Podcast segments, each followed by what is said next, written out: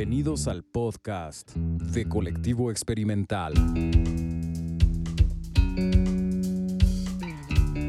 Estamos por iniciar una charla más de creatividad, conceptos e ideas.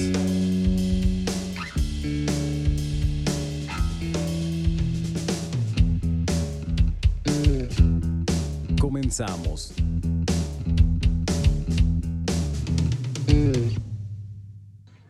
Hola, ¿qué tal? Bienvenidos otra vez. Radio Escuchas. Spotify Podcast Escuchas.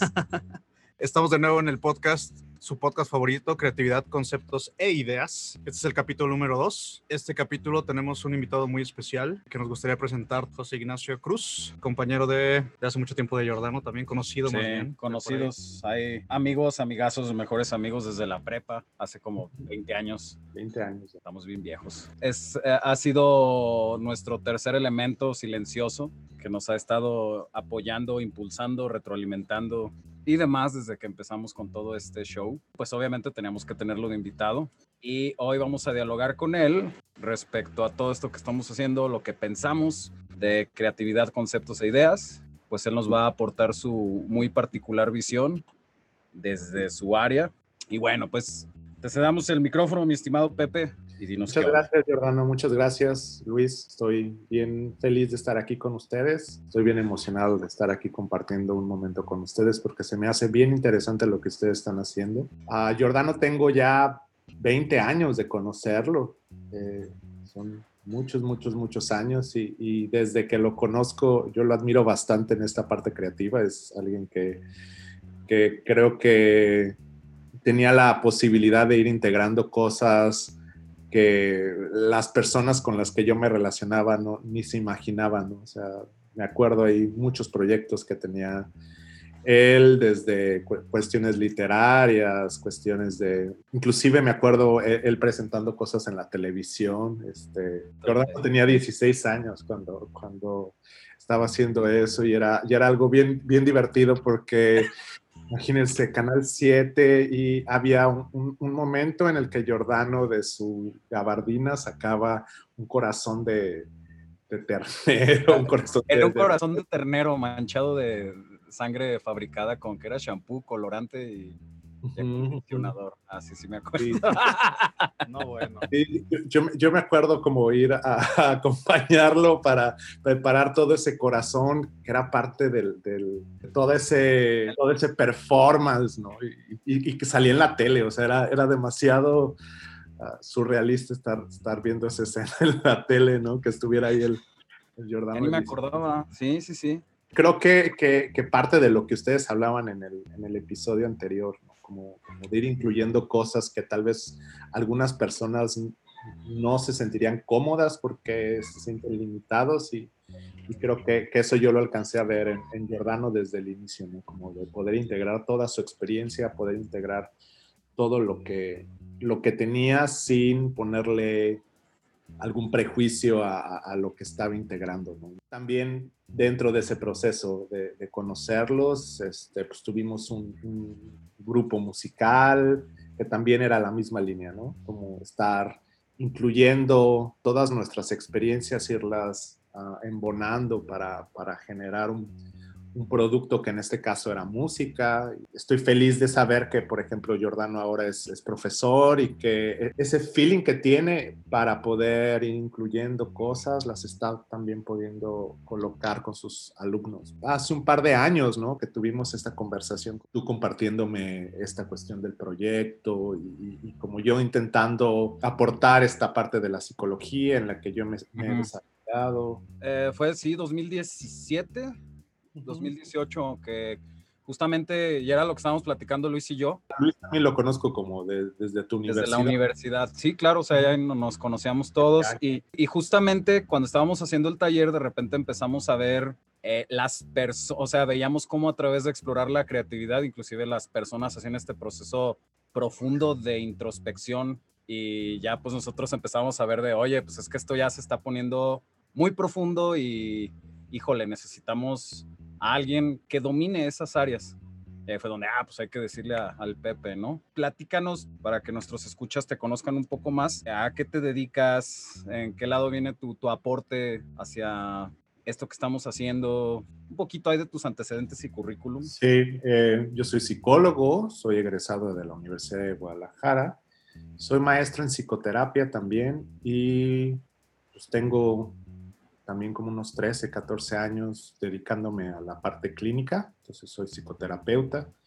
En este momento trabajo en Porto Alegre, Brasil, entonces estoy viviendo en Brasil y estoy desarrollando ahí algunas líneas de, de, intervención, de tratamiento. Tengo, tengo ahí bastante trabajo en el área con pacientes con dificultades de regulación emocional, ideación suicida, tentativa de suicidio, cosas así, y pacientes que perdieron a alguien por, uh, por suicidio o algún tipo de muerte violenta. Entonces trabajo con, con casos complicaditos, por así decirlo, y pues a, a la par trabajo en, universidades, ¿no? O sea, trabajé bastantes años en la Universidad de Guadalajara como profesor.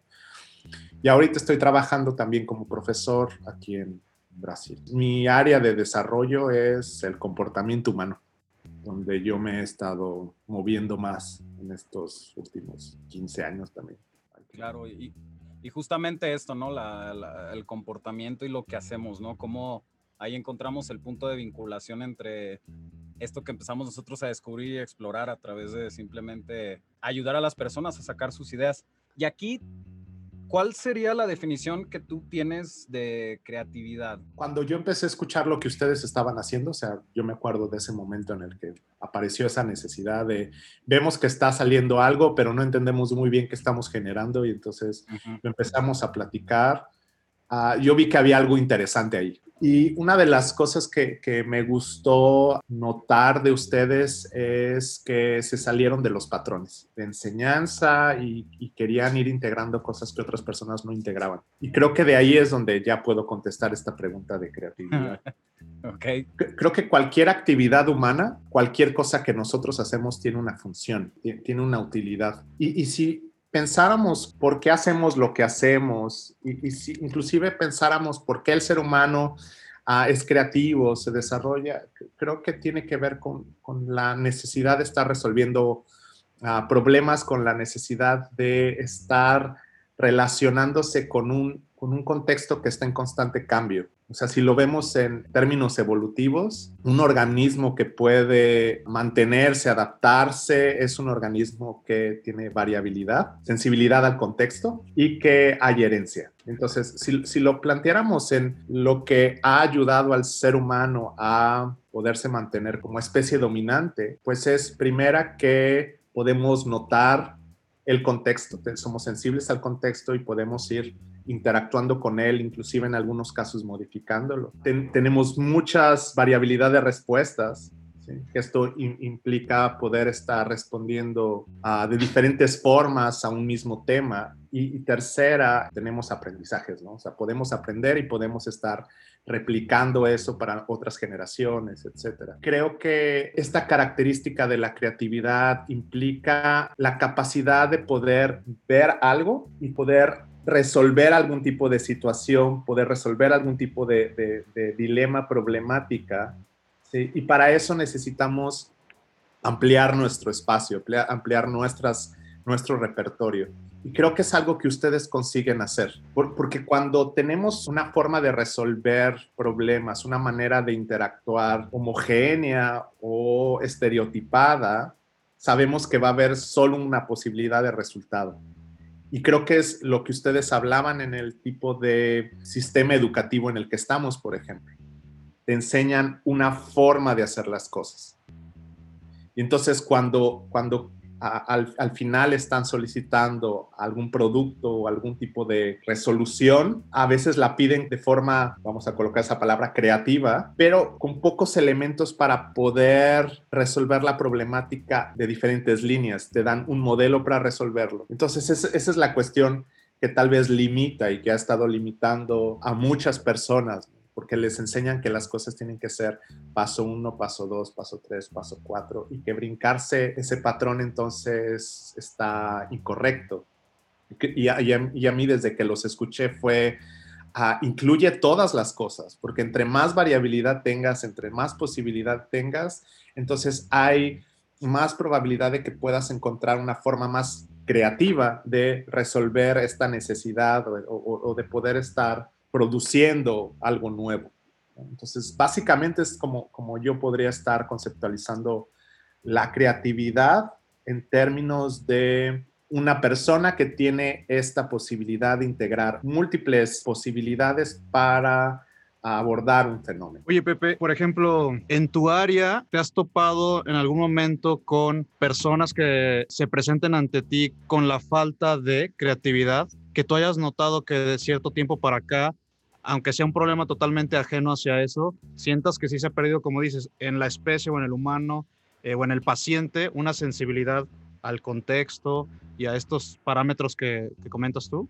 Ese es básicamente mi trabajo de todos los días. Trabajo mucho en la parte clínica, entonces llegan con múltiples necesidades. Si, si, le quitáramos el chisme, si le quitáramos como el contenido, son personas que están intentando hacer las cosas de una manera y no están consiguiendo el resultado esperado. Y en vez de estar integrando otras cosas, lo que hacen es ser persistentes con la forma en que han estado intentando para ver si ahora sí da. Entonces, a veces lo que modifican es la intensidad, no la estrategia. Inclusive a veces estas personas pueden pensar que sí están haciendo cosas diferentes. Por ejemplo, ahora ya no estoy viendo Netflix todo el día, ahora estoy trabajando. Tal vez parecen cosas radicalmente distintas, pero si nos sentamos a pensar, ¿y, para qué está haciendo esto? Tal vez vemos que funcionalmente son equivalentes. O sea, yo me pongo a ver una serie para no estar conectando con mi realidad, yo me pongo a trabajar para no conectar con mi realidad. Funcionalmente es la misma estrategia. Entonces, aunque topográficamente sea algo opuesto, es algo con lo que yo me topo.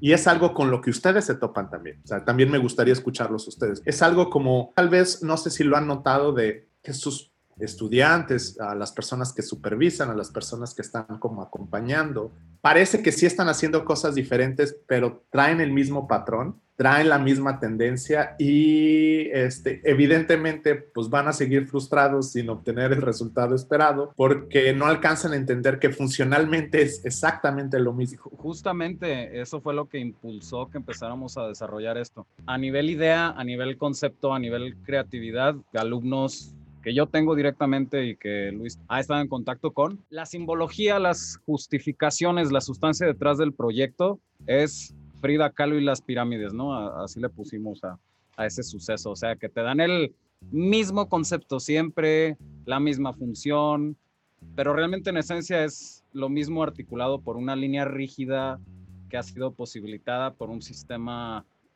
pues un poco rígido en instituciones, o sea, estereotipado, ¿no?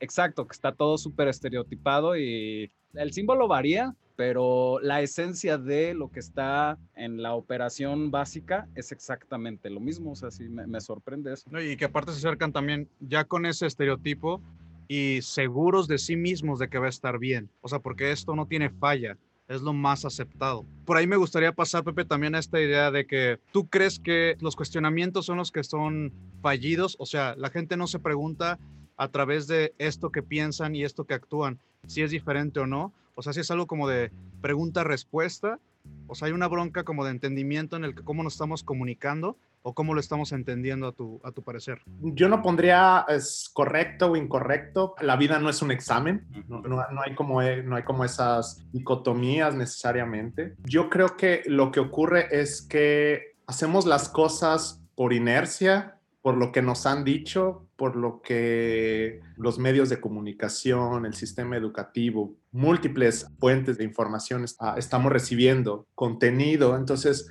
vivimos por inercia. Y entonces hacemos lo que creemos que es lo mejor sin inclusive pensar para qué lo estamos haciendo. Entonces solo estamos como siguiendo instrucciones. Y el problema de ese, de ese seguimiento de instrucciones sin conciencia del contexto, conciencia de lo que necesitas, conciencia de para qué, el resultado es que sale lo que dice Giordano, ¿no? Hasta van a salir ese Frida Kahlo y las pirámides.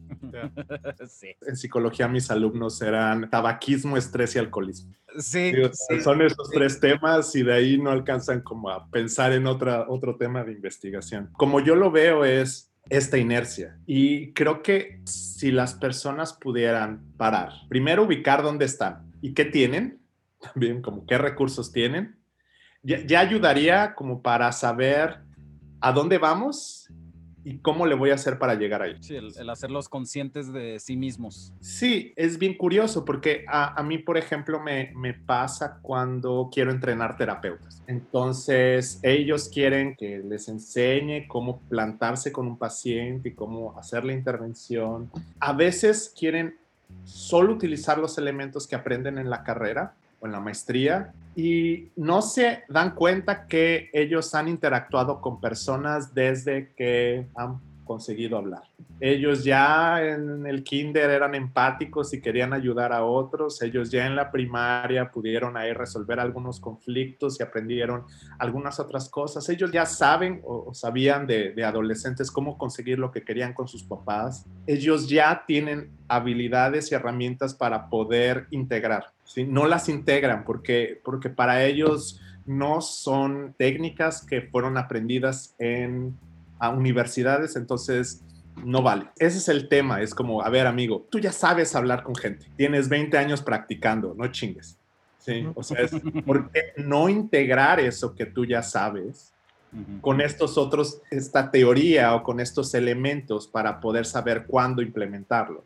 Pero esas habilidades que tú has desarrollado, hablaba más en términos de interacción, pero pueden ser otras cosas que ellos estuvieron conociendo, artes, algún tipo de habilidad, computación, programación, todas esas cosas podrían ser integradas, podrían ser utilizadas, pero no dicen, es solo este pedacito que te han enseñado el que puedes integrar. Me da la impresión que pasa lo mismo con ustedes, ¿no? En la parte, por ejemplo, del diseño o algo así. Ah, esto es lo que tengo que integrar, pero yo ya tengo desde los cinco años dibujando. Yo ya tengo este, elementos que he estado aprendiendo. Tengo técnica también. Sí, mi técnica, pero son cosas que podré integrar, pero a veces las personas se sienten ah, con miedo de poder estar integrando esas cosas. Es el, es el gran problema. La, fíjate, eh, estamos ahorita corroborando, ¿no? Que sucede en las áreas de psicología, en las áreas médicas, tal vez generalizando un poco, sin saber, pero creo que sí. Y acá en arte, arquitectura, diseño y todos los afines no saben comunicar. Algo que en esencia yo tengo entrenando toda la vida. No soy consciente de mí, tengo bloqueados estos canales de percepción de la realidad fuera y dentro, lo que me sucede alrededor y lo que me sucede dentro. Y además, el no puedo comunicar también por estos sistemas estereotipados en los que llego a aprender de alguna manera. Precisamente es eso de cómo, oye, fíjate, es que esto que tú estás pensando no es tonto, no es cursi, no es malo, no es bueno, o sea, es lo que tú estás percibiendo. Sí, yo, yo lo vería como, como son más variables que puedes eventualmente integrar para crear. Entre más posibilidades tengas, que tu repertorio sea mayor, tienes más posibilidad de ir resolviendo cosas de una forma creativa. Entre menos repertorio tengas, más limitado vas a tener que tomar decisión entre pirámides o Frida Kahlo. Y que también creo que puedes tú, digo, entender que a lo mejor en esa etapa no eras un diseñador, porque para ser diseñador necesitas una formación, pero no quiere decir que aquello que hiciste de niño no sea un diseño, ¿no? O sea, que puede entrar en esa parte, o sea, considerarse ya como, oye, eso que estás haciendo ya es un proceso, a lo mejor puede tener hasta una metodología que no es intencional, pero que ya cuando estudias y te formas, lo puedes ver y decir, claro, como dices tú, ya desde ahí estás formando cosas que valen la pena, o sea, ya es una experiencia que tienes que apropiarla, ¿no? Y también incluirla en tu aprendizaje, no nada más decir, desde aquí en adelante soy diseñador. Claro, creo que, que es poderle abonar cosas. Entonces, y, y ponerte también como esa etiqueta de tú ya eres ah, diseñador, por ejemplo, cuando recibiste tu título universitario. eh, no sé, yo he visto mu- también muchos resultados de Sí, varios sí, claro. diseñadores después de eso y no sé, Claro, claro. Ya, aquí entonces estaríamos hablando de esta parte del saber, o sea, resolver problemas y también el saber comunicar, ¿no? El, ¿Cómo definirías tú esta parte de comunicación? Sí, como ligándolo con lo que estábamos hablando, creo que si la persona tiene la posibilidad de ser consciente sobre todas estas variables, sobre, sobre este repertorio y sobre la necesidad, ya sea la necesidad puede ser la producción de algo, lo que tú quieras, como resolver este potencial problema, si tú consigues notar ese repertorio con esa necesidad, tienes mayor posibilidad de ir integrando lo que podría ser útil o no en ese, en ese contexto. Entonces sí necesitas estar con un alto grado de conciencia. Para mí sería como punto uno. Hablando ya de la parte de comunicación, creo que ni estos elementos son los más importantes, o sea, todo este repertorio, ni la necesidad sería lo más importante. Para mí lo importante sería la interacción que tienen entre, estos dos, entre estas dos cosas. Si yo usara otros, otros conceptos para que fuera más preciso, es hay un estímulo y hay una respuesta. La respuesta necesita de un estímulo, por ejemplo. Para mí lo interesante sería la interacción entre uno y otro. Entonces, si yo soy consciente de esa interacción, si yo soy consciente de lo que está ocurriendo ahí, tengo posibilidades de modificarlo, de integrando, de evaluarlo y ver qué es lo que yo necesito, ¿sí? de poder influir en esa interacción entre estímulo-respuesta. Creo que la parte de comunicación implicaría cómo nosotros estamos integrando esto y cómo lo queremos transmitir también para otros. Ok, perfecto. Entonces, el comunicar es articular todo esto que yo manejando los términos de estos capítulos anteriores, ¿no? Lo que, a mí me, lo que a mí me orilla, lo que me estimula a actuar, yo lo proceso y de alguna manera se lo saco al mundo, ¿no? O sea, lo aviento.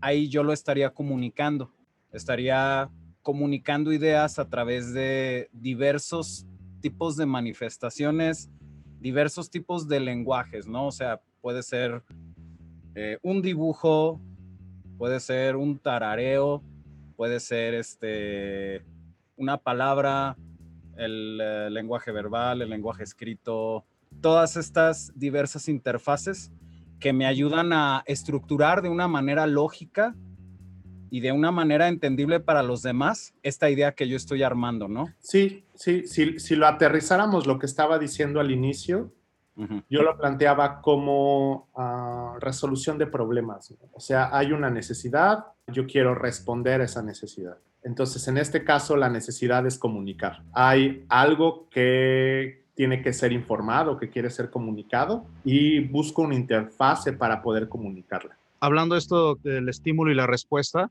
siento que cuando imaginas o se genera este primer paso de la comunicación, a mi parecer puede que haya esta idea como una comunicación propia, o sea, primero como que el resolverlo en ti y después expresarlo. Entonces, ¿tú crees que la comunicación sí venga también así como una introspección? O sea, desde ahí se puede llamar comunicar, desde que tú lo estás entendiendo para después expresarlo, o es solamente exteriorizar lo que ya pensaste tú hacia alguien más? Pues tú estás comunicándolo contigo, o sea, la conversación es contigo. O sea, si lo viéramos en, en esa conversación, puede ser, por ejemplo, yo estoy teniendo una conversación con ustedes, pero a veces tengo conversaciones conmigo mismo. Entonces, lo que tú, como yo lo conceptualizaría, lo que me estás diciendo es, primero lo comparto conmigo, estoy comunicándolo conmigo y después lo comunico con otros. Para mí eso se llama comportamiento verbal. Puede ser, como tú lo planteas, primero a uno mismo, no necesariamente tiene que ser primero, puede ocurrir conmigo nada más o puede ocurrir con otros. Un pequeño paréntesis, Pepe. Aquí y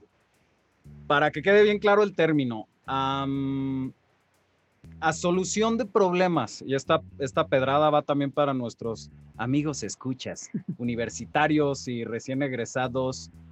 ¿A qué nos referimos con solución de problemas? Porque sucede mucho en el contexto de tesis que te dicen, soluciona un problema, y ahí estás así como que, ay, pues es que el agua no está bajando bien del, del, del drenaje, entonces voy a hacer una trampa. No, no, no. ¿A qué nos referiríamos con solución de problemas? Bueno, hay, hay, varias formas, pero para mí un problema es algo que tiene una solución. Si no tiene solución, es un hecho. Es algo que puede uh, resolverse si lo pusiéramos como un problema matemático, Eso si que no que tuviera una solución, no sería un problema matemático. Juan tiene cinco manzanas y perdió tres, ¿cuántas manzanas tiene? Eso es un problema. No es de que ah, Juan esté sufriendo y está, lo van a regañar en su casa y qué le va a hacer para... No, no, no, es cuando yo estoy hablando es este enunciado está colocando una situación que tiene que ser, tiene que resolverse. Cuando yo estoy planteando esto es, yo estoy interactuando con el mundo y necesito adaptarme, conseguir ciertas cosas, y entonces tengo que resolver varias cosas. Puede ser en cada área de cualquier disciplina en la que estén, tenemos problemas. Y cuando digo problemas me refiero a situaciones que precisan ser resueltas. Entonces tal vez puede ser esta, este, este problema como necesito presentar este producto para que se pueda comercializar. Ese es un problema. Sí, porque de repente hay esta confusión, ¿no? En la parte académica, donde dice solucionar un problema y a veces ni siquiera entendemos, ¿no? Hablando un poco aquí de lenguaje, comunicación, y es uno de los temas, ¿no? Que vamos a abordar ahorita, esta parte en el comportamiento verbal, sobre lenguaje, las palabras, el idioma, o sea, cómo muchas veces el comunicar ideas no es exclusivamente algo verbal, algo que concierna al dominio del idioma que estamos hablando, ¿no? Este, tiene sus ventajas y tiene sus desventajas. Por ejemplo, sucede en los talleres, cuando estamos conceptualizando. Eh, muchas veces eh, los asistentes, los estudiantes tienen este, este problema. Oye, es que no lo puedo explicar con palabras. Lo que ustedes hacen de conceptualización a mí se me hace bien interesante porque implica poder, antes de generar cualquier producto o antes de generar cualquier propuesta, tratar de entender qué es lo que está pasando con ellos y tratar de uh, ubicar más elementos para poder, poder ir generando ideas y de, después ir aterrizándolas. Y es algo que yo um, pues trabajo también ¿sí? Cu cuando tengo que hacer algún tipo de abordaje preciso conceptualizar. Yo lo integro más con las características de mis pacientes, por ejemplo, pero en el caso de ustedes, me, me, encanta cómo ustedes pueden ir integrando elementos que no eran visibles al primer momento. Yo creo que el primer punto para poder estar generando esta solución es parar y es darte la oportunidad de integrar otros elementos que tal vez no hubieras integrado. Yo, recuerdo en su podcast anterior que utilizaban como esta cuestión de que tal vez se escuche muy bizarro, que tal vez se escuche, pero es dale, éntrale, éntrale a la idea.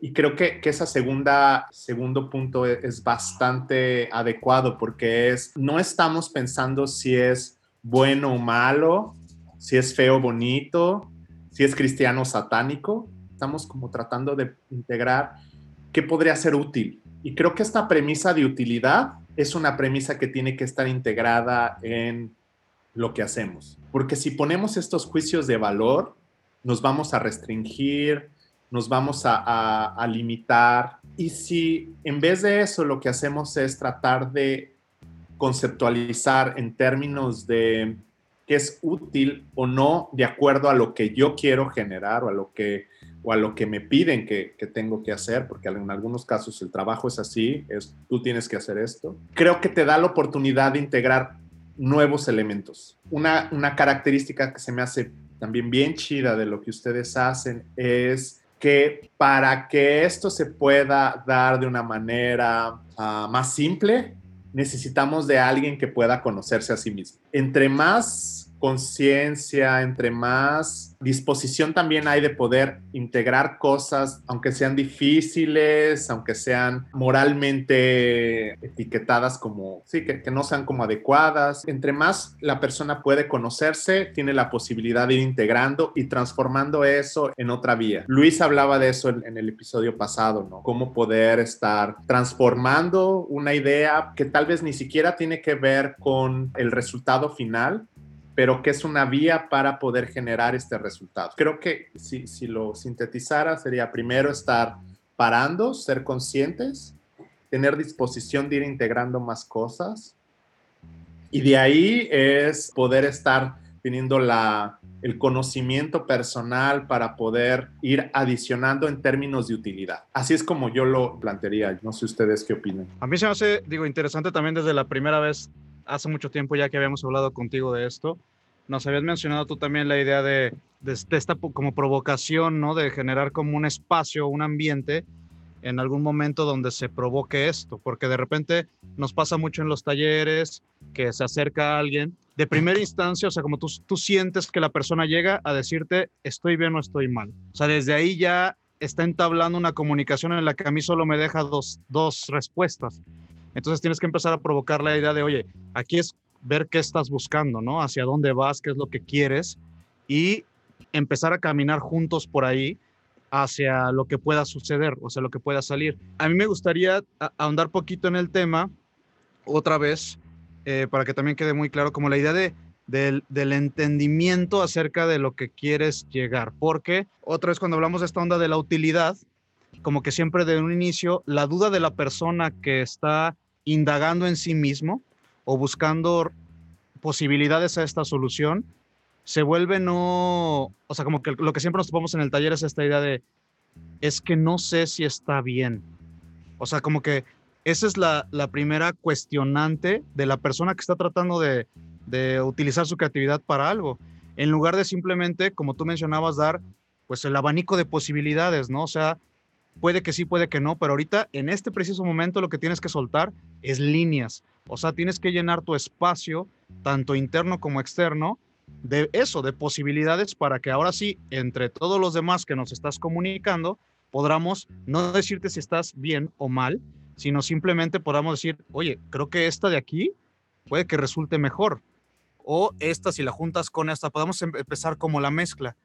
Y yo creo que la duda que tienen muchos, o creo que donde se detienen bastante, es en el que no hay una seguridad en la expresión de o en la comunicación de sus ideas hacia el exterior. Entonces, unas se limitan desde un inicio como, oye, ¿sabes qué? Se me ocurrió algo padrísimo, pero no sé si pueda funcionar en el mundo exterior. Entonces, desde ahí, pues ya los demás de afuera, muchos pueden decir, oye, ¿sabes qué? Pues inténtalo. Otros dicen, ¿sabes qué? No, no creo que funcione. Entonces, está en ti el continuar, darle la vuelta, sacar posibilidades o no. En el taller nos pasa muchísimo eso, como que siempre hay ese detonante donde obviamente, pues nosotros sí funcionamos como unos provocadores donde planteamos un espacio a recomendación tuya y nos han funcionado muchísimo en el que planteamos eso, es que aquí no hay estas dos salidas, sino tiene que haber muchas.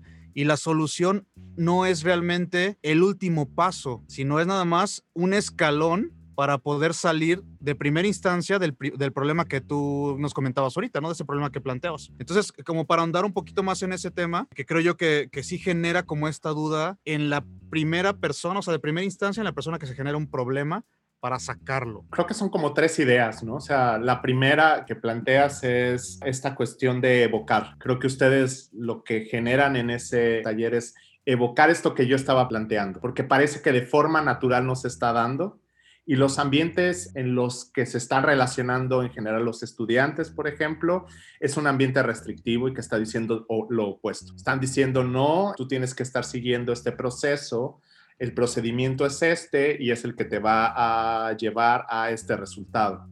Y está bien, es necesario tener estos procedimientos. Sí. El problema es que enseñarte este procedimiento te limita la posibilidad de resolver esta misma problemática de otras formas. Entonces, a veces limita esa, esa parte creativa. Entonces, el que ustedes tengan este espacio para poder favorecer un ambiente donde las personas puedan ver las cosas de diferentes perspectivas, ayuda a que se pierda esa idea, como tú planteabas, bueno o malo, y empiece a ser, ah, es un elemento que puede servirme o no. La segunda idea que, que planteabas era de, de, de, este cuestionamiento constante de estará bien o no estará bien. Y creo que ese es algo que es una experiencia emocional que todos tenemos que lidiar cuando somos creativos o cuando estamos haciendo algo. O sea, para mí esa pregunta tiene sentido. Si yo no lo vería que es un error que la gente esté preguntando eso, para mí es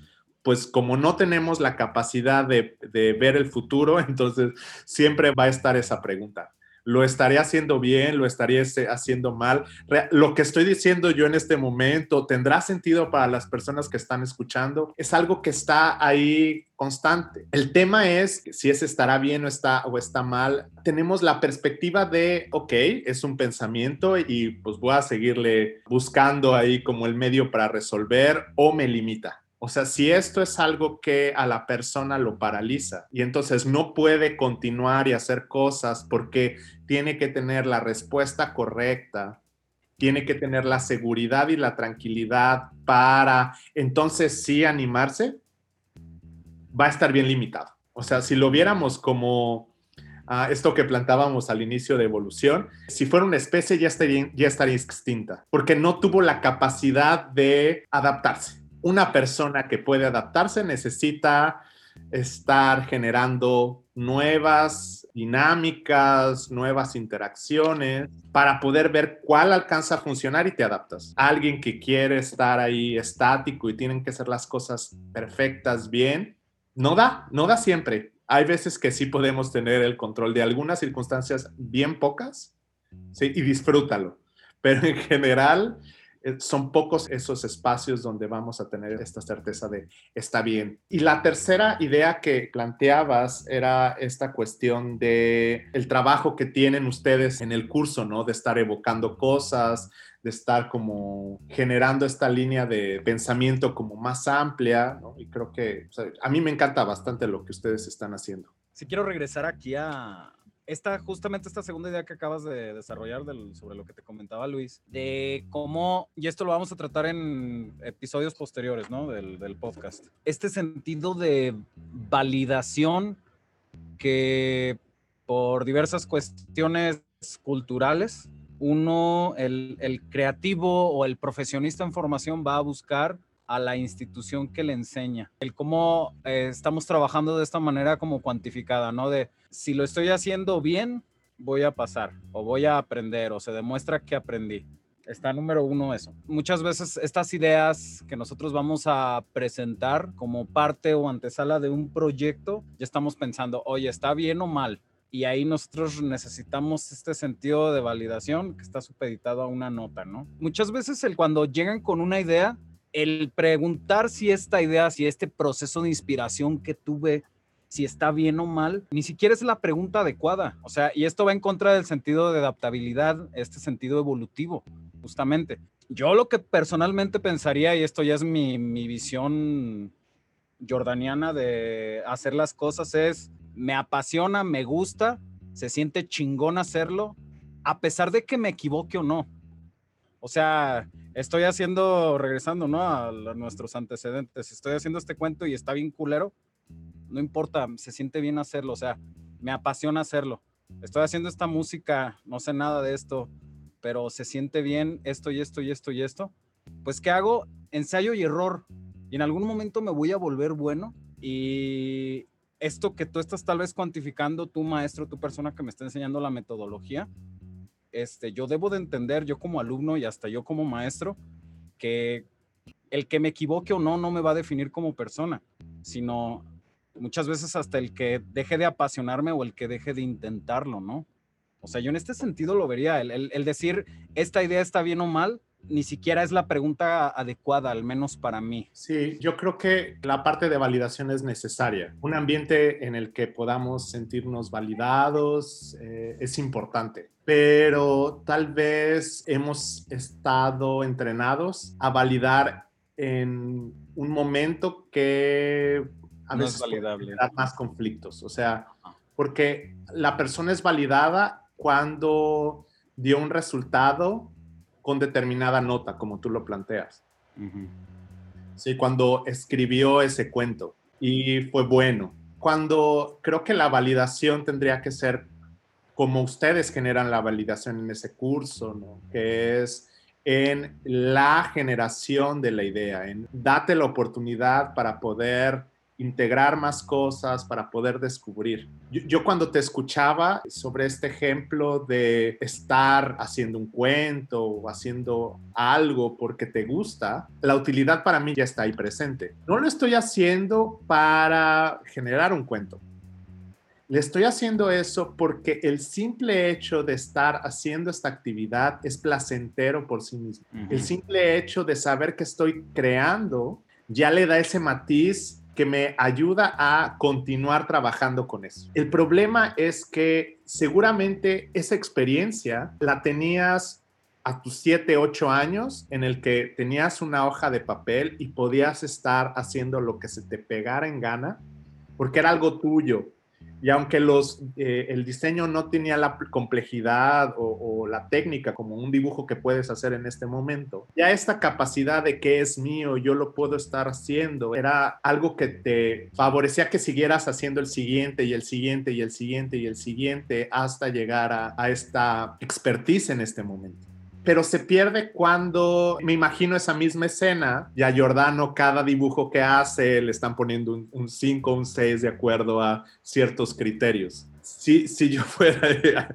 al tercer dibujo los mandaría a volar. Sí, y, realmente ahí, por ejemplo, en el dibujo estás aprendiendo la técnica, que es un reino completamente distinto. Podría ser ahí también que hace falta el, el, oye, estoy aquí criticando técnica, no capacidad de comunicación.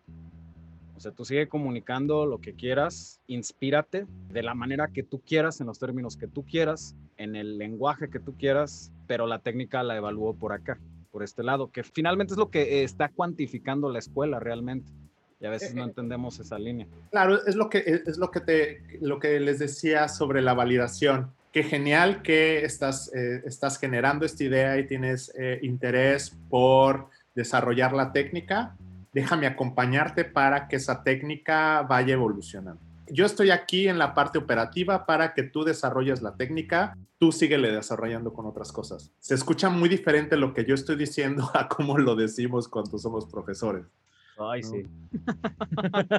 sí, sí, claro. Sí.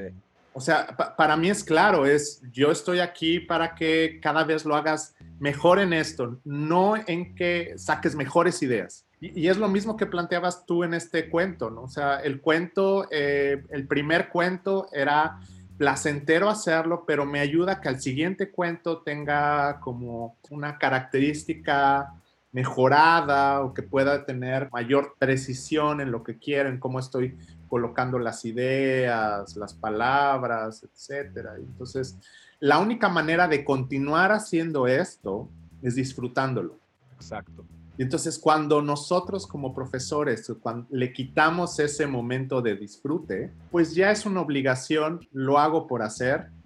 Y ahí salen los miles de profesionistas que hacen las cosas para poder sacar lo mínimo y poder sobrevivir sin ponerle esta parte de pasión. Algunas veces tal vez no fue bien estimulada desde chicos, otras veces pues fue castigada por varios medios Que, no consiguieron notar lo que era importante para la persona. Entonces, desde mi punto de vista, creo que es importante la validación en continúa nota ¿sí? Anímate a desarrollar más cosas y no en la validación. ¡Qué bien! ¡Ay, sacaste 10! ¡Te lo compraron! Esto sale, sale después, sale, sale sobre la marcha. Y otra cosa que me gustaría también tratar aquí, Pepe, es que muchas veces empezamos nosotros hablando entre personas de ideas. ¿Hasta dónde la persona sigue estando en esa idea? Porque a veces parece que cuando se te ocurre una idea y la expresas, la excluyes, de, o sea, te excluyes de eso. ¿Cómo se puede hacer o hasta dónde crees tú que empieza a haber alguna vinculación en el que al hablar y criticar esa idea, seguimos hablando, por ejemplo, en este caso, si fuera mi idea, yo la expreso, si criticamos o hablamos o dialogamos acerca de esa idea, hasta dónde seguimos siendo nosotros dentro de esa idea. Porque muchas veces nos pasa también en los talleres, digo, y a nivel también profesional creo, que muchas veces cuando das una idea, te desvinculas para que la juzguen. O sea, ya no estás tú presente ahí. Entonces, ¿hasta dónde puedes eh, o crees tú que si a mí se me ocurre algo, eh, sigue, sigo, siendo, sigo siendo o estando yo dentro de esa idea? Porque pasa mucho que cuando yo hablo, puedo decir, se me ocurrió esto, y después es así como de, pero no sé, ¿no? O sea, pero ¿qué creen ustedes? Entonces ya les estoy echando la bola a ustedes, a los que me están oyendo, cómo estamos criticando, pero yo me estoy desvinculando y a lo mejor me incluye hasta que me digan, ah, está chido, ah, sí, ahí se me ocurrió. Entonces, como que creo que, que sí hay una forma que ya nos habías contado un poco tú, esta onda de incluirse, ¿no? Como que hay este miedo hasta, hasta que no la juzguen y sepa que está bien, sigue siendo mi idea. Mientras no, pues la saqué ahí, ¿no? Para mí es muy similar a la pregunta estará bien, solo que disfrazada. Es un estará bien, pero disfrazado. Es te aviento la idea, si te gusta es mía, si no es de todos. O, ahí corrígenla. Tiene sentido en, términos de que eh, estamos en un contexto donde ah, la gente es bien crítica y a veces no con el afán de proponer, sino con el afán de invalidar al otro. Entonces estamos con miedo. Yo tengo dificultades como para expresarme porque tengo miedo de que me vayan a rechazar, tengo miedo de que vayan a criticarme por eso y entonces prefiero mantenerme al margen. Tal vez la persona se sienta con menos miedo en ese momento. Tal vez cuando coloca el estará bien o cuando coloca el ahí les va la idea, su ansiedad baja un poco el problema es que el estar haciendo eso no le va a ayudar a la persona a poder correr riesgos. Probablemente se le va a bajar cuando hace ese comentario relacionado con, ay, ahí les va esta idea, a ver qué opinan o estará bien. Pero muchas de las ideas que han cambiado cómo es que interactuamos en el mundo, muchas de estas ideas que han marcado historia, fueron ideas que para cambiar esto necesitas correr riesgos, fueron revolucionarias, fueron cosas que ninguna otra persona pensó. Para eso necesitas integrar cosas que tal vez no están en lo inmediato, necesitas acceder a algo que no sea evidente.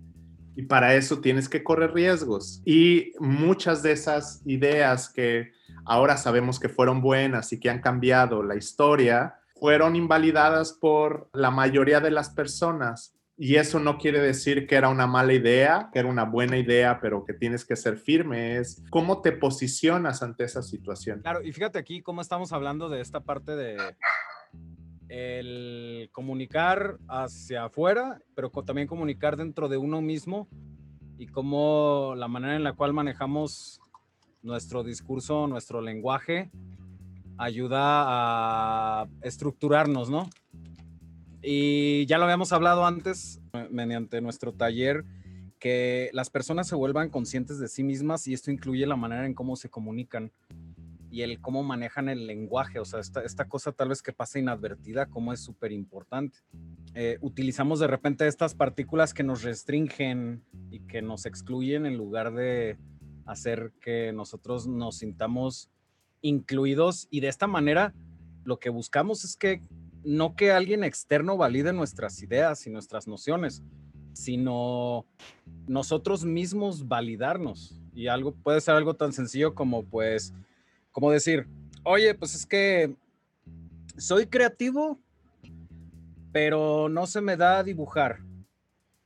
En lugar de decir, oye, pues soy creativo y quiero aprender a dibujar cosas tan sencillas como eso. Creo que para mí el lenguaje es una herramienta y creo que así lo tendríamos que estar conceptualizando. ¿Qué quiero decir? Eh, si lo viéramos, ¿por qué hablamos? ¿Por qué los seres humanos hablamos? Es lo mismo, tenía, era una herramienta que nos, permite, que nos permitía comunicarnos para poder hacer las cosas, los procesos eh, cuando éramos cavernícolas más rápido. Protegernos, socializar, para preservarnos, ¿no? Perfecto, había muchas funciones. No salió solo porque sí, salió porque ayudaba a, era una herramienta que nos colocaba en una situación superior, en una situación eh, de ventaja de otras especies. Hay otras especies que pueden comunicarse, pero no como nosotros. Para mí, el lenguaje es una herramienta que nos permite generar ideas, nos permite colocarnos en situaciones por ejemplo, de transmitir información, nos permite organizarnos, nos permite vincularnos con los otros, nos permite interesarnos por los otros también. Entonces, nosotros como organismos sociales es bien importante la parte del lenguaje. El tema es cómo utilizamos esta herramienta. Si esta herramienta la utilizo con elementos que no me ayudan a resolver las problemáticas que tengo, y al contrario, esta herramienta puede irse en mi contra. Por ejemplo, la ventaja del lenguaje es que yo puedo planear, puedo organizarme, puedo dar información puedo aprender de mis antepasados, de los libros, tenemos muchas posibilidades. La desventaja que tenemos del lenguaje es que yo puedo sufrir por cosas que ya pasaron, puedo estar aún con esa idea de por qué me traicionó, maldita. ¿Por qué me hizo eso? Y puedo también sufrirle por cosas que aún no pasan y que no sabemos si vayan a pasar. Es una herramienta que ayuda o que friega. Entonces, cuando tú planteas esta idea de el lenguaje como un medio para poner pretextos, pues está bien. Tal vez cuando pongo el pretexto, pues está, me siento más tranquilo porque siento que me salí con la mía, pero no le abona nada. No lo vuelve útil. No lo vuelve útil, exactamente. Entonces, la persona puede tener como, ay, es que no entregué, no entregué esto porque tenía dolor de cabeza. Entonces, no es un elemento que te ayuda realmente a desarrollar. Tal vez en ese momento te escapas del problema, pero no le está abonando, no tiene esta utilidad. Entonces, pensar en el lenguaje como una herramienta que tiene una utilidad y que necesitamos saber cómo utilizarla para poder sacarle el provecho, para mí sería lo principal. Yo les hablaba de esta idea incluyente. Si yo planteo planteo esta idea como quiero mejorar, pero no sé cómo. Entonces ya hay un conflicto. Y eh, simplemente cambiar el pero por el i marca una diferencia. Es quiero mejorar y no sé cómo. Cuando yo le pongo el i, ya te permite buscar una solución de problema. O sea, es, ok, no sé cómo, voy a tener que buscar cómo. Y en la otra, el pero te pone en una situación de quiero mejorar, pero no sé cómo, es como, este es el conflicto, no sé cómo, qué lástima. Es uno, uno de muchos ejemplos de cómo este lenguaje puede ayudarnos a acercarnos a lo que es importante para nosotros, a resolver esto, adaptarnos, o puede dejarnos trabados y sin la posibilidad de continuar, nos extingue. Estamos hablando aquí de, no lo esperaba yo al menos, hablabas de variabilidad, contexto y adaptabilidad a nivel especie. Tu lenguaje, tu lenguaje verbal, tu, tu, tu manera de expresarte en tu idioma tiene que ser variable tiene que ser adaptable y tiene que considerar el contexto. Si tú mismo estás diciendo, oye, es que, y se me quedó grabadísimo ahí con eh, esta alumna de la UAM que decía, es que está bien cursi. Estás dando a entender que consideras que pensar cursi es inadecuado. Cuando aquí el, el sentido verdadero es decir, sí, soy cursi, ¿qué pedo? O sea, está chingón, déjame ser cursi. O sea, se trata de que sea cursi para yo poder es adaptarme a un contexto que cambia, que es variable, justamente. Y creo que esto radica en cómo estás utilizando el lenguaje. Si lo utilizas como una herramienta para agilizar, para, para desarrollar de una mejor manera las cosas, súper. Pero si lo usas como algo que solo te está colocando etiquetas y que eso genera que tengas conflictos que tal vez no necesitarías. No sé, yo veo a los conflictos que tienen los perros y los conflictos que tienen los humanos y parece que los perros la viven mejor que los humanos.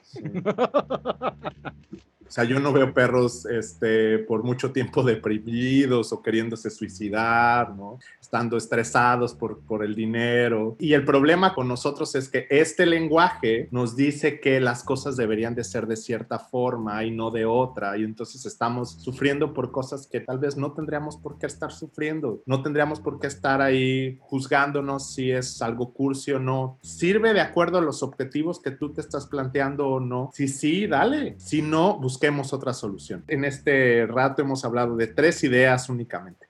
Inclusive estamos hablando más de, términos evolutivos que de términos psicológicos. Mi, defensa es, uh, la psicología es una ciencia natural, entonces estamos hablando del comportamiento humano, entonces ahí entra. Sí. ayuda a la evolución, que sobrevive el más fuerte. No, y creo que, creo que parte interesante que también me- gusta del lenguaje y que no sé si entre, ahorita ya quiero también saber su, su punto de opinión ante eso. A lo que entiendo es que también no vivimos en un mundo, ¿no? Vivimos en diferentes mundos. Y entender como el mundo de otra persona amplía el mío. O sea, más bien, ni siquiera entenderlo, más bien el ser receptivo y eso, tratar de que cuando alguien me explica algo que yo no alcanzo a ver en mi mundo, pues puede ampliar el mío si lo dejo entrar. A lo que yo voy con esto, que me quiero entrar más bien en el lenguaje, es la idea que, que creo que también aquí entra mucho la onda de la traducción. En el taller nos pasa mucho y creo que lo que Jordano y yo también intentamos mucho ahí es el que no hay una definición, no nos basamos en la definición de, por poner el ejemplo anterior, de cursi, sino más bien si tú dices cursi, a lo mejor para ti cursi es algo que para mí no es. Y no por eso deja de ser cursi. Tú tienes que intentar explicar cursos. En la comunicación hay un emisor y un receptor que se vuelve otra vez en este estímulo y esta, esta respuesta, pero es tanto practicar la idea de qué es para mí cursi y cómo lo expreso, y también yo como receptor saber si eso para mí sí es cursi, ¿no? A lo mejor para mí no es tan cursi como para ti, pero entra en un diálogo en el que podemos ampliar la definición. Creo que lo interesante de meter el lenguaje en esta idea es que, que eso, que se convierte, o sea, para mí siempre es una traducción hacia entender. Entonces no es solamente hablamos español y digo cursi de la manera más básica y entiendo cursi como corazones y 14 de febrero, No. sino eh, tiene que haber una traducción constante de lo que tú estás diciendo a lo que yo estoy entendiendo y cruzar un diálogo, ¿no? No para llegar a un mismo punto, sino más bien para yo entenderlo de la manera que voy a ser receptivo a, podría ser tu producto, podría ser tu idea, podría ser tu pensamiento, o simplemente voy a decir, ok, está padre, creo que lo entiendo, pero no voy por ahí yo, ¿no? Mira, como, como e- e- eso se vuelve un poco más complejo porque al fin y al cabo son cinco letras que están organizadas en cier- de, de cierta forma y que generan un sonido.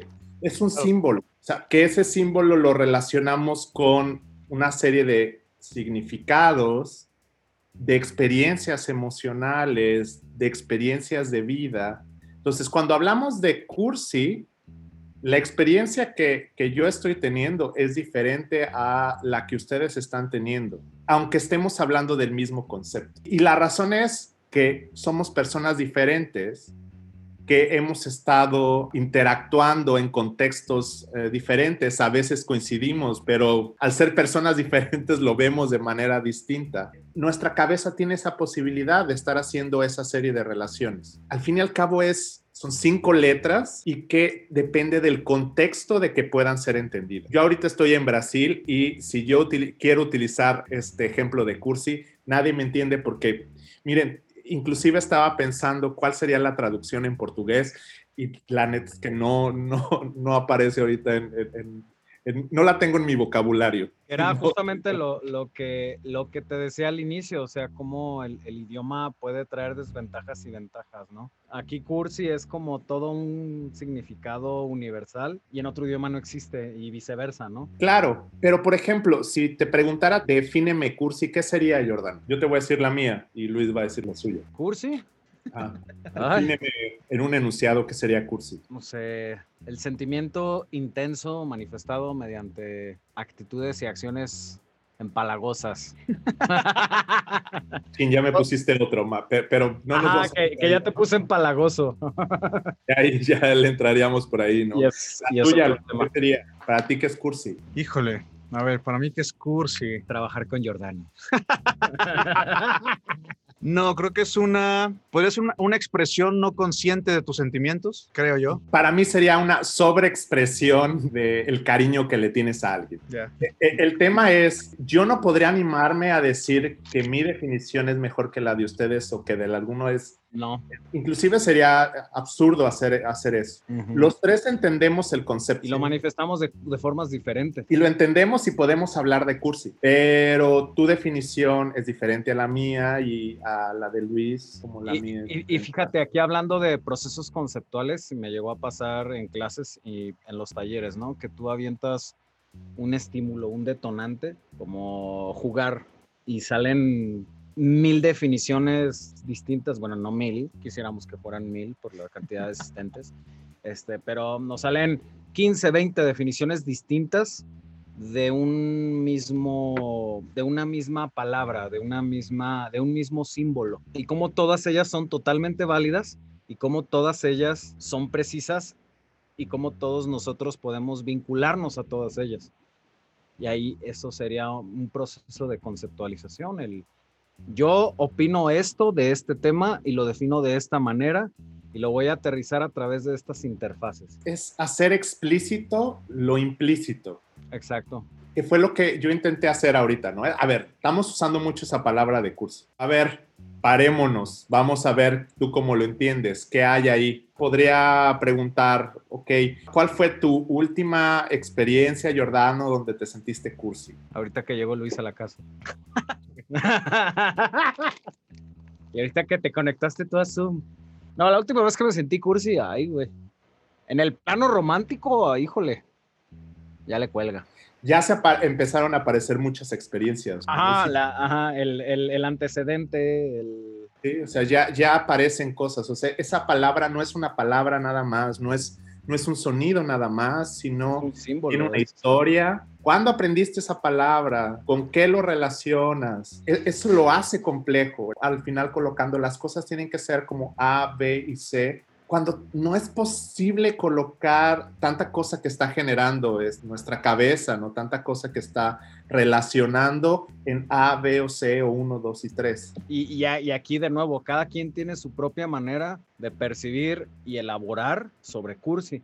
Y válidas todas. Exacto, y, y no puedes decir, lo que tú piensas de Cursi está mal, jamás. Y quien lo haga, de atentos escuchas, mándelos a chingar a su madre, porque te vuelves a esta parte de lo que uno expresa del interior y cómo esta validación va sobre esa expresión del interior, ¿no? Y, y que aquí debemos de hacer hincapié en esta parte, ¿no? De uno se valida a sí mismo a través de lo que expresa. Yo trabajo mucho con duelo, entonces una de las preguntas que a veces hacen es qué decirle a alguien cuando perdió o se le murió a, algún ser querido. Es jugártela, ¿no? Porque supongamos que hubiéramos llegado a una conclusión que es llegar y decirle lo siento mucho. Para unas personas te va a salir, si es, ay, muchas gracias, Jordano, o sea, lo agradezco bastante. Para otros te van a decir, tú no sabes lo que siento, tú no sabes lo que se siente. Yo no podría colocar una única respuesta, única forma para poder responder a esa interacción. Cada persona lo va a estar conceptualizando de manera distinta. Cada persona va a tener, tal vez no es lo mismo decir lo siento mucho a horas después del funeral a dos años después. El contexto, las características que están en el momento van a determinar también ahí cuál va a ser la respuesta. Entonces, no hay una respuesta única. Es como bien importante como ubicar que si no hay respuesta única, ¿qué es lo que necesitas? Tener mucha sensibilidad al contexto. ¿Qué es lo que estás ubicando que en ese momento podría ser la mejor respuesta de acuerdo al repertorio que tú tienes para responder? Y esa es una definición tan genial de conceptualización, güey. Gracias. Acabo de decir. Me siento validado. Eh. Validando a Pepe. No, y podríamos decir entonces que, por ejemplo, hay que, digo, por no soltar la sentencia ni la definición total, pero hay que vivir para definir. O sea, si no vives, no puedes significar la idea, ¿no? o sea, realmente sí existe, creo que siempre ha habido esta idea de la definición de definiciones, ¿no? Si nunca ha oído cursi, busco cursi en la RAE, ¿no? O busco cursi en el diccionario, pero tenemos que estar conscientes de que si esa definición no nos llena o no la entendemos, podemos vivirla. Y podemos vivirla a través de muchas cosas y definirla nosotros. Y a lo que hemos hablado no quiere decir que esté mal, ¿no? Y simplemente es eso, es ampliar la definición. Lo padre que estoy entendiendo de la, de la conversación que estamos teniendo es eso, que hay que vivir para ampliar nuestra definición, o sea, la experiencia lo que nos da es la ampliación de no el conocimiento, sino poder entender el mundo y con eso poder expresarnos mejor. ¿Por qué? Porque se vuelve también a esta idea hacia las analogías, metáforas, vivencias. Entonces yo puedo explicarte algo por no solamente lo que dice el diccionario, no solamente lo que viví una vez, sino que puedo poner a lo mejor siete ejemplos de lo que para mí en algún momento podría significarse cursi. Entonces, ampliar mi manera de ser perceptivo ante las diferentes definiciones que otras personas tienen, lo que me hace es la capacidad de eso, poder no definir de una sola manera, sino poder poner diferentes escenarios que parecieran, por seguir en la idea del cursi, no ser cursis, pero que hay algo cursi en ellos. ¿Sabes qué? Me gustó mucho lo que tú estás planteando y en esta parte de la traducción, porque a veces el traductor puede, con su afán de querer explicar, perder la esencia de lo que está queriendo decir la persona. Por ejemplo, aquí en una palabra que a mí me gusta uh, en portugués es saudade. Traducción en español no hay, entonces la palabra, si yo quisiera traducirla, no hay una traducción uh, literal al español. Mi forma de explicársela sería extrañar a alguien, está extrañando a alguien. La verdad es que se queda corto el, decir extraño a alguien, ex, extraño, o sea, tengo saudade de você. Decir eso eh, se queda limitado a extrañar. Es poquito para esa palabra, pero es la, en el español es la palabra que tenemos. Qué cursi, güey. Yo, yo, está mi ejemplo de cursi. Sí, lo, lo, que estoy tratando de decir es, ah, y eso ocurre en, cual, en, cualquier idioma que queremos traducir. Y eso ocurre con los profesores que quieren traducir las ideas de los alumnos. Exacto. Ah, ya decir, ay, te extraño, sí se oye bonito en español, pero es más intenso en portugués. claro, claro. Sí, fíjate, ahorita hablabas de el maestro interpretando la idea a nivel inspiración, a nivel concepto. Y me, me, me, pasa mucho esta parte de presentan sus conceptualizaciones y a ver, mira, yo entiendo que por aquí tú estás expresando esta idea que tal vez significa esto. Yo uso el término, te voy a meter el gol y voy a decir que si tú estás diciendo perritos, yo entiendo ternura, entonces tú lo que quieres hacer es este, hablar del tema de la ternura a través de un ser vivo. Y a mí me hace perfecto sentido, pero ellos me dicen, no, no va por ahí. Yo lo que estoy diciendo es esto y presentan algo completamente distinto que al final de cuentas a mí me hace decir, está genial, nunca lo hubiera pensado así. Como ya ahí este, hasta uno se convierte en este facilitador y no en, el, la persona que todo lo sabe. O sea, es como lo que tú estás diciendo está, está perfecto. Y así está tal cual y no lo voy a tocar porque si yo lo toco, yo te corrijo, yo te desvío, este, mato el propósito Sí, claro, porque lo que tú estás intentando es que pueda conceptualizar a partir de su experiencia y de los elementos exacto. que ya tiene. No Entonces, de la mía. Exacto. Y tú no tienes la posibilidad de entender su experiencia pues, porque no eres esa persona. Y la única manera en la que tienes de poder entenderlo es de, desde tu experiencia. Entonces, por eso lo que tú haces es evocas, facilitas esa posibilidad de que él, de que él note estas cosas que están ahí, que las puede integrar, pero no en la parte interpretativa. Eso le toca a él. Exacto. Porque aquí, aquí lo que buscan en el ambiente de aprendizaje, en el ambiente creativo, antes del taller, lo que buscan es que alguien les interprete o que alguien valide y alguien diga, esto es correcto y esto está bien y dale por aquí. Y ahí ya les estás matando el sentido de lo que traen y el sentido de lo genial que pudieran tener, que tú no lo tienes porque tú no eres ellos, porque tú no eres el creativo al que estás facilitándole este proceso de expresión, el creativo al que tú le estás facilitando este proceso de comunicación. Bueno, y ya para concluir, Jordano, Pepe, podemos andar poquito nada más en la idea de, bueno, lo que aplicamos en el taller a nivel de lenguaje y comunicación, cómo esto puede ayudar a todas las personas que están ahí, que estudiaron, pasaron por formación, pasaron por dudas, conflicto, caos, ¿no? En la manera en la que piensan y la manera que tratan de sacar eso que imaginan hacia un mundo creativo y hacia un mundo voraz, ¿no? Que lo que quiere es bueno, exige más bien, ¿no? Ya, ya estamos hablando a un nivel de que están exigiendo un producto o están exigiendo un, o tiene ciertos requisitos para las cosas que están pidiendo ¿De qué manera esto te ayuda a poder desarrollarte un poco más y a poder también como tranquilizar un poco la manera en la que lo que tú pienses no tiene que ser exactamente lo que piensen ellos, sino de qué manera lo que tú estás pensando puede ir poco a poco adentrándose a otros mundos, a otras perspectivas, a otras necesidades y no tienes que estar preocupado solamente por cumplir deseos. Entonces me gustaría andar un poquito nada más en esa idea para poder aterrizar las necesidades de las personas hacia las facilidades que nosotros les podemos dar a través del taller y de las cosas que estamos hablando ahorita, ¿no? Yo los escuchaba en el podcast anterior y yo también me sentí identificado y creo que, que es algo generalizado cuando sales de licenciatura notar que los elementos y las cosas que te enseñaron no son suficientes o no encajan en las demandas que tienes en tu vida profesional, inclusive en tu vida personal. Es como notar que hay algo que no cuadra. Y a veces es difícil ubicar qué es lo que no está cuadrando. Porque queremos hacer las cosas como nos las enseñaron y al mismo tiempo vemos que no están teniendo los resultados que nos dijeron que íbamos a tener. Creo que, que ahí es donde entra este taller. Poder salir de ese estereotipo, poder salir de esos aprendizajes, no quiere decir que, que los vas a perder o que los tendrías que dejar de usar.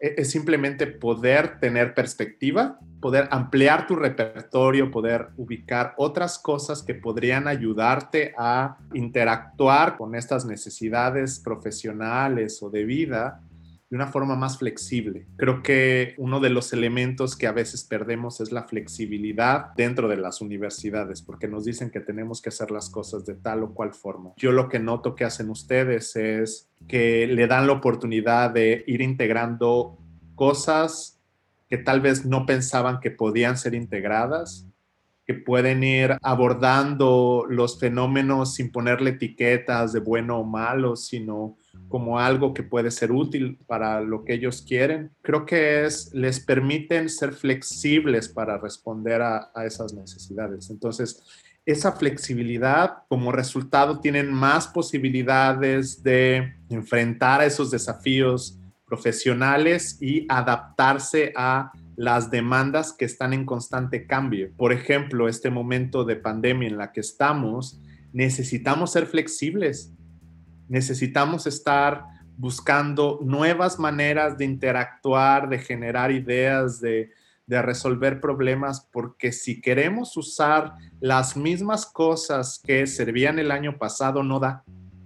Necesitamos esa flexibilidad para poder adaptarnos a estas nuevas condiciones que siguen cambiando. Entonces es, es una herramienta que se mantiene porque la vida cambia las necesidades cambian, el lugar donde vas a trabajar también probablemente va a mudar. Entonces es necesario tener esa herramienta de flexibilidad que yo creo que eh, en esencia es, es lo que se está revisando en todos los, momentos en el taller. Vale la pena bastante que, que puedan estar aprovechándolo. Desde que los escuché, desde que vi lo que hacen, fue por aquí es, esta es la, manera y por eso mi interés genuino de querer acompañar y apoyar al proyecto. Muchísimas gracias, mi estimado Pepe. Definitivamente sí te tenemos que tener de regreso porque quedan muchos temas al aire. Por aquí nos pudimos haber tardado unas cuatro o cinco horas hablando. De nuevo, pues agradecemos mucho tu disposición y todo esto que nos estás aportando y que finalmente se manifiesta en todas estas personas que están interesadas en el tema y que tienen la inquietud de poder aprender cómo expresarse de una manera más útil, más certera y que se puedan conocer a través de esto. Sí, no, muchísimas gracias a, ti, Jordano, a Luis. Yo me sentí muy bien estar hablando con ustedes. Estoy bien feliz de, colaborar en, este proyecto con ustedes. Eh, yo los admiro un montón, creo que es un proyecto que, vale la pena continuarlo y, avanzarle y, claro, cualquier invitación que ustedes me, hagan. Con ustedes. Para el podcast y para este futuro texto, este futuro libro que vamos a sacar algún día. bueno, muchas gracias. Pues gracias Pepe igual.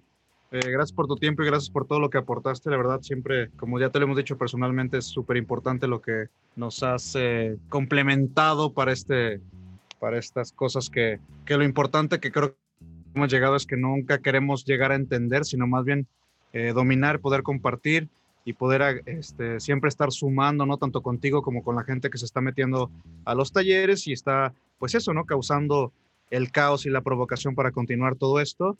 Y pues bueno, también agradecerles a todos los que nos escucharon. Ah, búsquenos en redes sociales como Colectivo Experimental. Y bueno, seguiremos ahondando en estos temas. Ahorita fue el lado de psicología. Con Pepe habrá el lado de filosofía, académico. Y poco a poco, si tienen dudas, escríbanos por ahí, por Instagram. Y poco a poco podemos irlo resolviendo, ya sea con Pepe o por medio de nosotros. El chiste es que dialoguemos y podamos ampliar los temas, ¿no?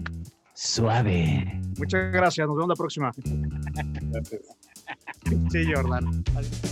Esta fue otra charla más de creatividad, conceptos e ideas. Hasta la próxima.